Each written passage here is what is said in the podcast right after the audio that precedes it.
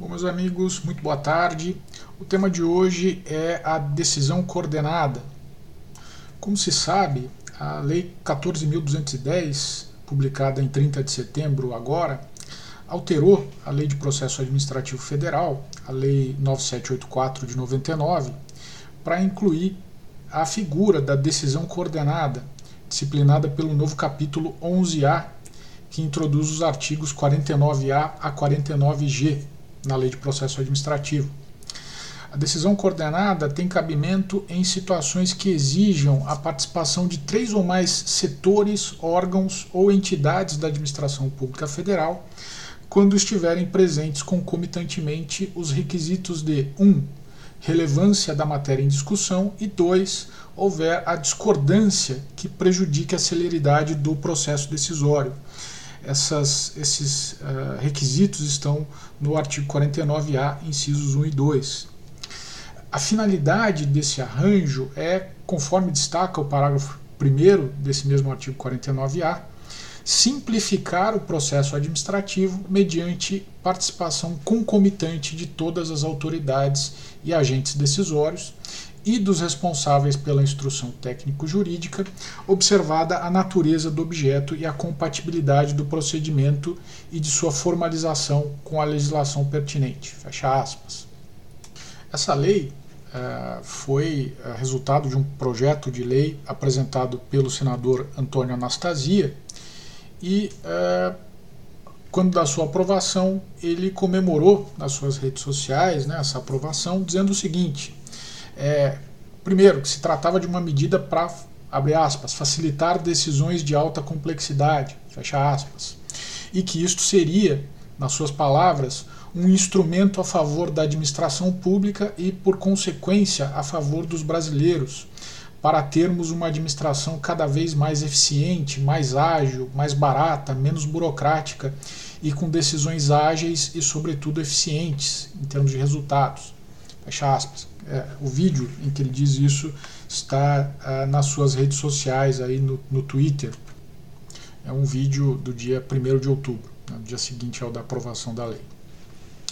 Houve também, né, já entre os administrativistas aí de profissão, quem visse né, nessa, nessa nova figura uma vitória da consensualidade no direito administrativo, né, um, um sinal aí é, luminoso, portentoso né, da instauração entre nós do direito administrativo do acolhimento, né, o que quer que isso signifique. Né. É, bom, é, será que é, é, essa, esse novo instituto né, justifica essa alegria toda? É, bom, me parece, já adiantando aqui as conclusões, que não. E eu me explico. A primeira coisa a se fazer quando é aprovada uma nova legislação, né, devia ser um passo aí vamos dizer, metodológico básico, né, e que muitas vezes passa ao largo aí das, das considerações de muitos juristas, é comparar né, a, a legislação que se aprova com o que existia antes, né, para saber o que mudou, se é que mudou. É, nesse exercício que eu procuro fazer sempre que eu analiso é, uma legislação nova, tem sido comum, sobretudo em tempos recentes, o fenômeno do que eu chamo de leis declaratórias, né, ou leis reiterativas, que não inovam propriamente no mundo jurídico, mas apenas se limitam a repetir mandamentos que estão em outros diplomas. É, alguns exemplos aqui para vocês. No tema da arbitragem envolvendo a administração pública, por exemplo, embora a lei 9307 de 96 já permitisse que o poder público se valesse da figura, né?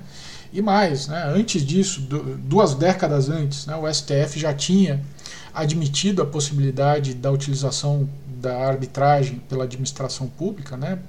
O famoso trata-se aí do famoso caso Laje, para quem quiser se inteirar.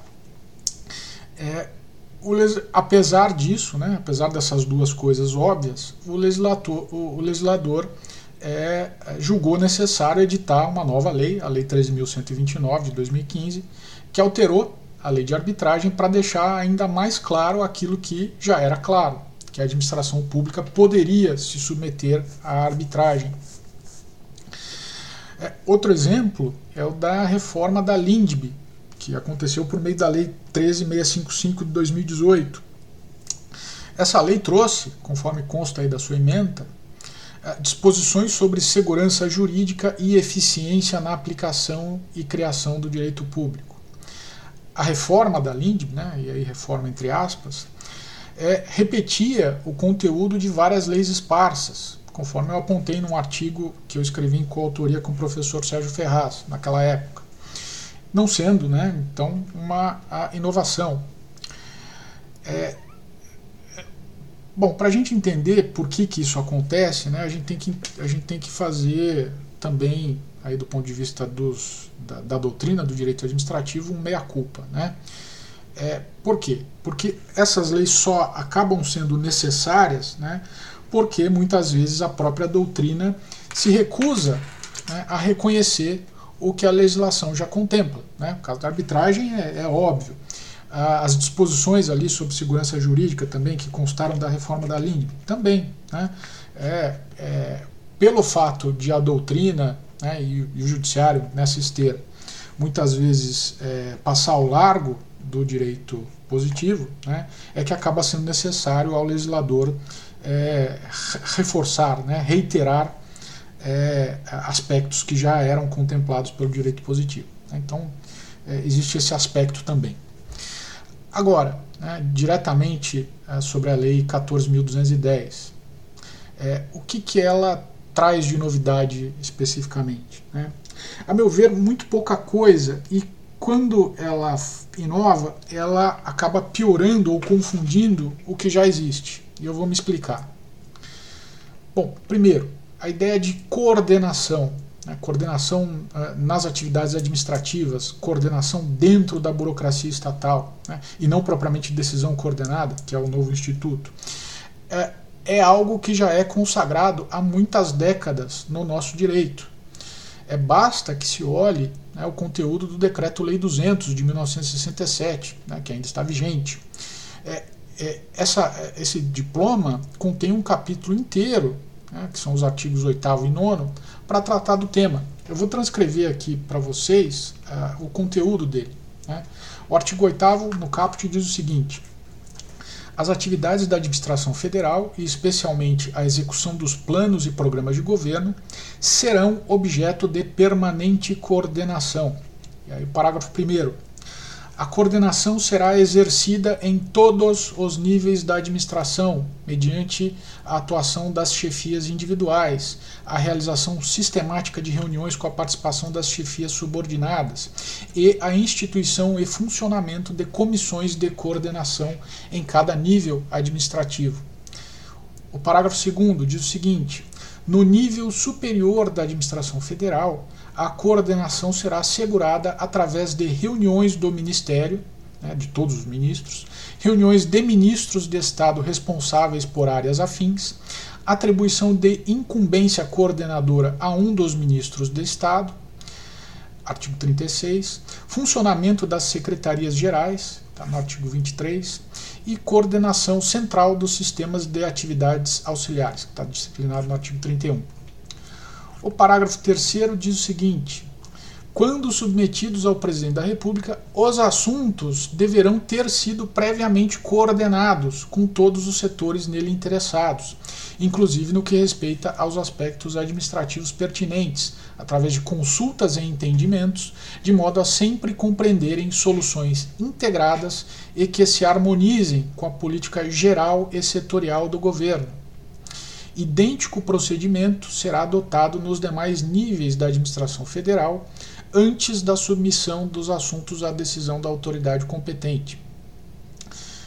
O artigo 9 diz o seguinte: os órgãos que operam na mesma área geográfica serão submetidos à coordenação com o objetivo de assegurar a programação e execução integrada dos serviços federais.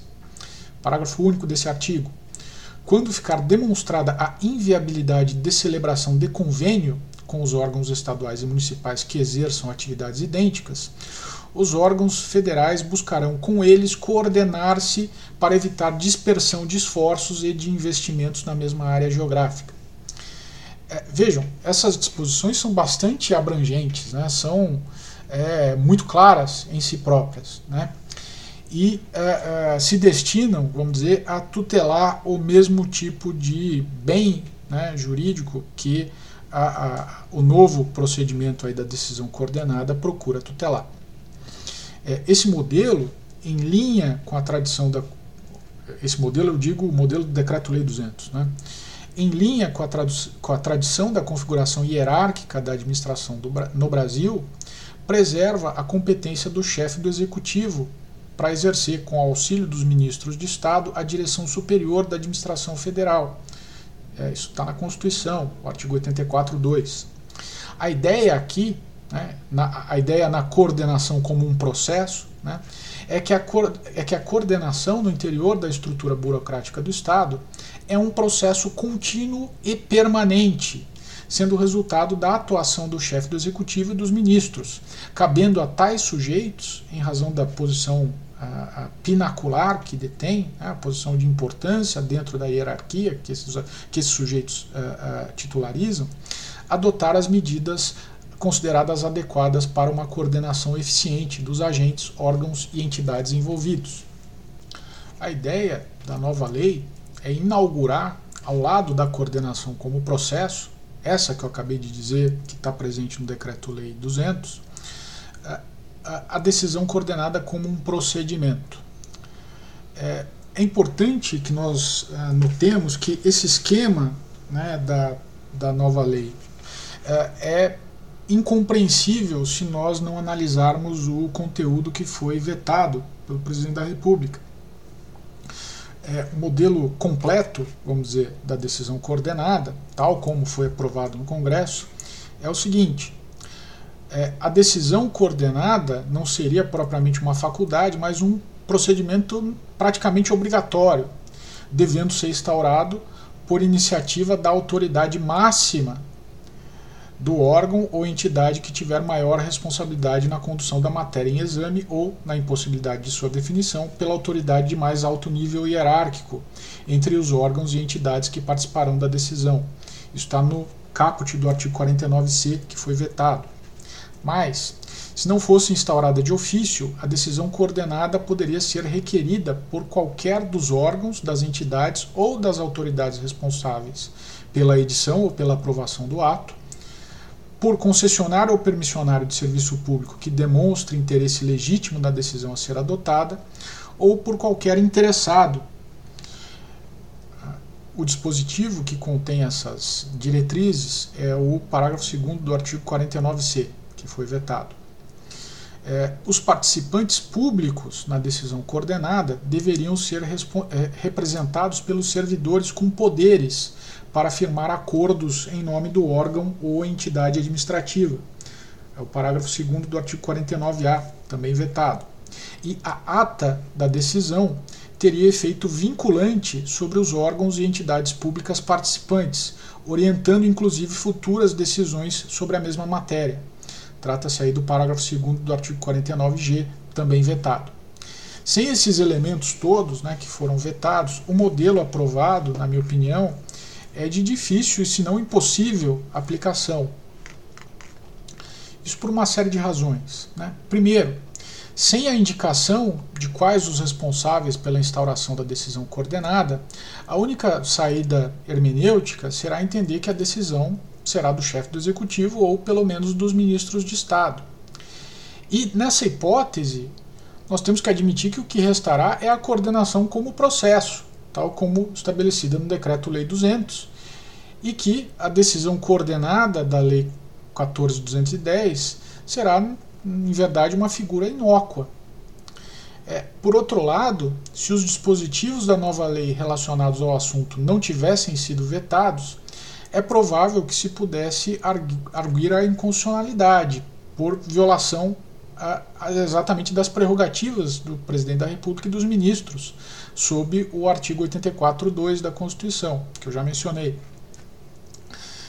É, mas, na ausência da indicação dos efeitos da ata que consubstancia essa decisão coordenada, né, o que quer que ela seja, é, existe uma dúvida enorme sobre qual é a natureza da decisão assim tomada. E aí eu digo decisão entre aspas, né, porque ela pode nem ser juridicamente uma decisão. né, mas apenas a reiteração do desacordo que justificou a instauração do procedimento. A Lei 14.210 não diz se o que há é uma deliberação a ser tomada entre os participantes, é, na, em, em, traduzindo, né, um ato complexo. É, e se há, né, ainda que, que ela dissesse, né, qual seria o quórum para que se tomasse uma decisão coordenada? Né? Maioria simples, maioria absoluta, né, e se houver empate? É, e também a lei não diz quais são os efeitos para os agentes, órgãos ou entidades discordantes. E aqui tem um complicador. É, como o, o parágrafo 4 do artigo 49A estabelece que a decisão coordenada não exclui a responsabilidade originária de cada órgão ou entidade envolvida, essa incerteza acaba sendo um desincentivo para que o agente público se disponha a participar do procedimento. Por quê? Porque sempre vai haver o risco de o agente que não concorde com uma decisão coordenada ser responsabilizado pelos seus efeitos. E embora se possa interpretar essa interpretação, essa responsabilização como indevida e mesmo inconstitucional, né, por violação aí ao devido processo legal, que está no artigo 5 da Constituição, é, na prática o desincentivo vai estar tá lá. Né? É, essa questão da responsabilização é, do dissidente em colegiados, né, é um campo assim é, de enorme dificuldade. É, é, existe uma literatura imensa, é, sobretudo nos colegiados aí do, do, de empresas, né, de, de, de, a responsabilização de membros de conselho de administração, me, membros de diretoria por decisões que sejam tomadas e, e, e tal. Então, é, é, no direito público, isso não é não, não tem sido tão discutido, mas assim é, existe uma enorme dificuldade né, na, no, no, enfrentamento desse tema da responsabilização. E o fato de a lei não ter é, esclarecido isso, né, pelo contrário, confundido ainda mais, é, acaba sendo, na minha opinião, um desincentivo né, para a realização dessas, desse procedimento. É, Indo adiante, quanto à tão propagada contribuição aí do procedimento para a celeridade das decisões administrativas, nós temos que destacar que a decisão coordenada é um procedimento extraordinário que se instala quando há um desacordo de vontades entre agentes, órgãos ou entidades da administração pública. É dizer, ele ocorre no tempo quando já foram exercidas as competências de tais atores, pois um de seus pressupostos é justamente a discordância que prejudique a celeridade do processo administrativo decisório. É, retomo aqui o inciso 2 do artigo 49A. Ora, ou o problema a ser resolvido pela decisão coordenada se relaciona à discordância como um mal em si, ou à celeridade do processo decisório. Né? É, há, na minha opinião, uma confusão de bens jurídicos aqui a, previsão de um processo uh, decisório adicional ao processo decisório ordinário, e a decisão coordenada é exatamente isso, significa em si mesma um prejuízo à celeridade processual e não o inverso.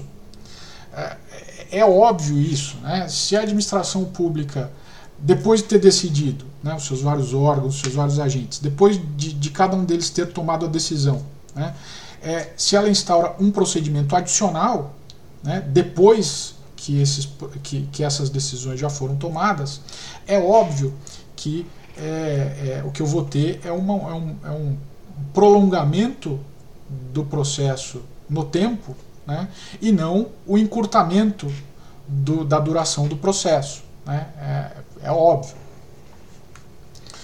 Uh, um outro problema é o seguinte: com a decisão coordenada, deixa de existir o exaurimento da competência do agente, órgão ou entidade, que ocorre normalmente quando tais atores emitem a decisão ou, na hipótese de recursos administrativos, decidem sobre o seu mérito, né, mantendo ou reformando a decisão impugnada.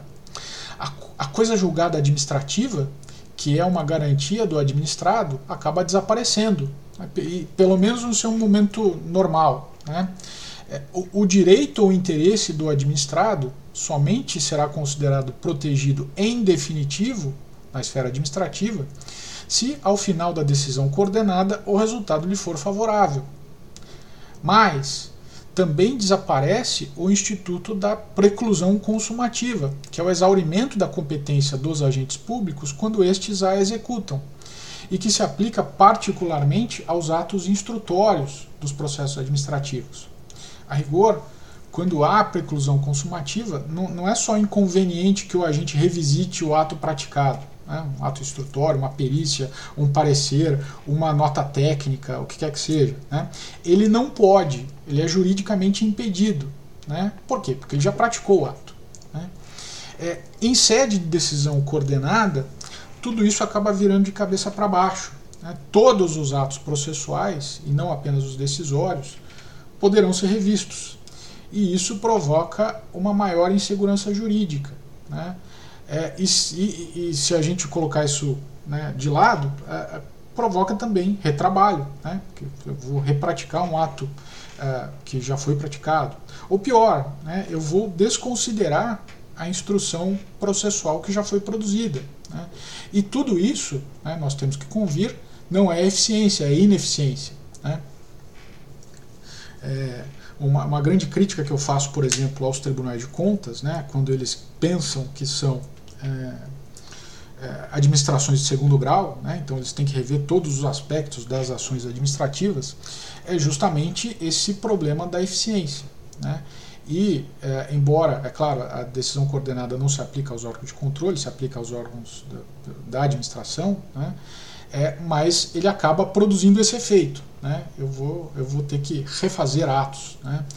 É, é, a coisa toda se torna de uma insegurança jurídica tremenda né? e, e, de uma ineficiência também tremenda, potencialmente. Né? É, indo além, o novo artigo 49A, parágrafo 6, inciso 2, é, expressamente proíbe que sejam objeto de decisão coordenada os assuntos relacionados ao poder sancionador.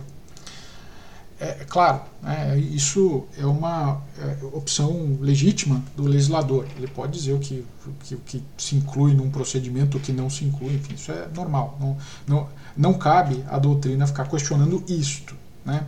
O problema é o seguinte: na prática, é muito difícil discernir o que se relaciona e o que não se relaciona ao poder sancionador, sobretudo nas relações contratuais envolvendo particulares. É, um exemplo: né, se nós discutimos aqui uma conduta de uma concessionária de serviço público, né, um órgão administrativo considera essa conduta legal, o outro órgão considera ilegal. É, é inevitável que é, em havendo essa divergência, né, é, haverá o reconhecimento de uma ilegalidade. E uma ilegalidade em matéria, por exemplo, de concessão de serviço público, de regra vai envolver uma penalidade. Né? É, o que, que, eu quero dizer com isso? Eu quero dizer que, é, em razão dessa é, escolha do, do, legislador, eu posso ou tirar tudo né, da decisão coordenada e vai sobrar muito pouco para a decisão coordenada, ou eu vou ter que necessariamente admitir que certas circunstâncias que envolvam o poder sancionador vão ter que ser tratadas pela decisão coordenada. Né? É, é, dizer, a, a dimensão sancionadora é inseparável de boa parte das situações de direito administrativo. Indo além, a, a lei não diz expressamente, mas ela também não nega, que pode se aplicar às agências reguladoras e autarquias. Né? Eu, eu, separo aqui agência reguladora e autarquia, porque a agência reguladora é, é, ela é autarquia, mas ela é uma autarquia que se convencionou dizer em regime especial, né? porque ela, ela teria, vamos dizer, um degrau a mais de autonomia em relação à administração central, né? em comparação com as autarquias normais. É, bom, nesse caso, embora eu próprio defenda que as autarquias né, e agências reguladoras se submetam em, em grau maior ou menor ao poder hierárquico do chefe do executivo, é, o que a decisão coordenada faz é, no fim das contas, trazê-las, né, trazer esses entes para a, a, a, a, supervisão, vamos dizer, direta do poder central. Né? E aí a, crítica. Né? Não seria um contrassenso a adoção de um procedimento que diminua ou que negue a autonomia das agências reguladoras e das, e das autarquias, sendo que é a própria autonomia o elemento que caracteriza, que justifica a própria existência né, das agências reguladoras, das autarquias em geral. Né? E, e, veja, né, é, quando se discute agência reguladora no Brasil, né, um dos grandes, quando a gente revisita lá a, a, doutrina do final da década de 90, início dos anos 2000, né, é, o grande é, bônus, o grande efeito positivo das, da, das agências reguladoras era a ideia de que elas ah, no, no, no, setor que, que, que, que, de sua atuação, no setor que lhes é otorgado por lei, elas poderiam tomar decisões, inclusive contrariando o entendimento da administração central. Né? Então, é, é, é, isso que, na verdade, garantiria, por exemplo, o cumprimento de contratos, o cumprimento de marcos regulatórios e a sua separação aí do mundo político, né, que opera segundo uma lógica diferente. Né? Então, a minha pergunta é, é, é esse procedimento não seria, na verdade, é, um jeito de minar a, a, própria autoridade das agências reguladoras? Né? A meu ver, sim. Né? E é, vamos, vamos, vamos colocar um exemplo. Né? É, o presidente da República, o ministro do Estado, de Estado, que desejasse, por exemplo, promover um bypass institucional nas agências reguladoras. Ele precisaria fazer muito pouco Basta convocar o procedimento da decisão coordenada, incluir né, o maior número possível aí de atores da administração direta e assim diluir a influência da agência reguladora sobre a matéria em deliberação. Né? Novamente, a sinalização que a Lei 14.210 é, emite acaba sendo contraditória com os seus objetivos declarados. Por último, é, em razão das inconsistências né, que eu acabei de, de descrever, de possível outras mais que, que a, a, a prática vai mostrar, é, eu entendo que a decisão coordenada tem tudo para não produzir os resultados esperados aí pelos seus apressados admiradores. Né? É, o, o, grande erro, a meu ver, da Lei 14.210 é considerar simples um problema que é muito complexo e profundo. É, o incremento da eficiência da administração pública, né, e vamos lembrar a duração razoável do processo administrativo, que é um direito fundamental do administrado, né, por força do artigo 5 uh, ah, inciso 78 da Constituição, é só um dos aspectos inúmeros da ideia de eficiência. Né?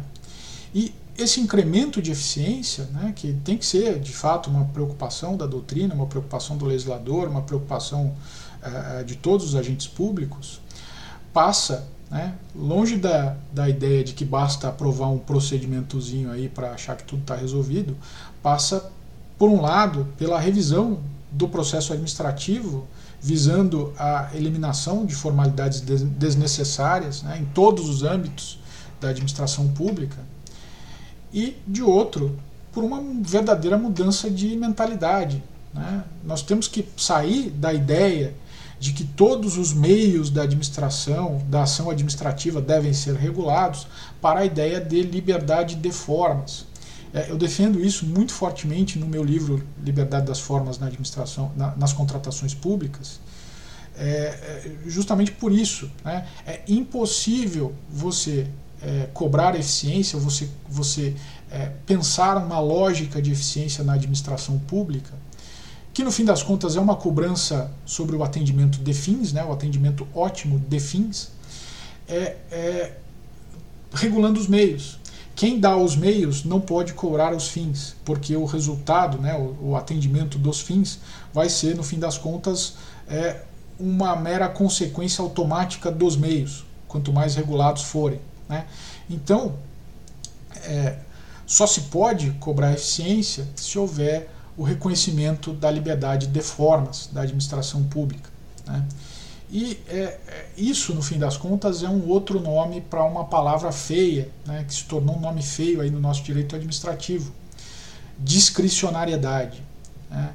Eu, eu tenho falado isso muito é, é, a doutrina brasileira é, se gaba de ter eliminado a discricionariedade da administração pública. Né? A, a, a, nos últimos 30, 40 anos, a discricionariedade foi é, talvez o inimigo número um dos administrativistas brasileiros. Né? É, e isto, é claro, é, é, é um grande problema. Né? Nós precisamos ressuscitar a ideia de discricionariedade, né? que nada mais é do que o reconhecimento de que o administrador público, como o administrador privado, né, ele tem, vamos dizer, um objeto social a realizar. Né, e a, para a realização desse objeto social, ele pode se valer de todos os meios é, admitidos em direito. Né. Então, é, é, essa mudança de lógica que é muito importante.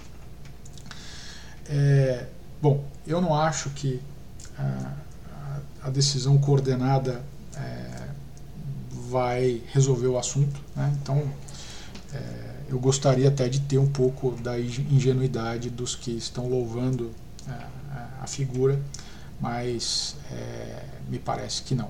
Né? É, bom, meus amigos, é isso. Eu fico, como sempre, né, à disposição para críticas, para sugestões, para ouvir a opinião de vocês também sobre esse assunto. Né? Os institutos novos, eles uh, sempre nos estimulam ao debate e uh, fico sempre à disposição. Um grande abraço e até a próxima.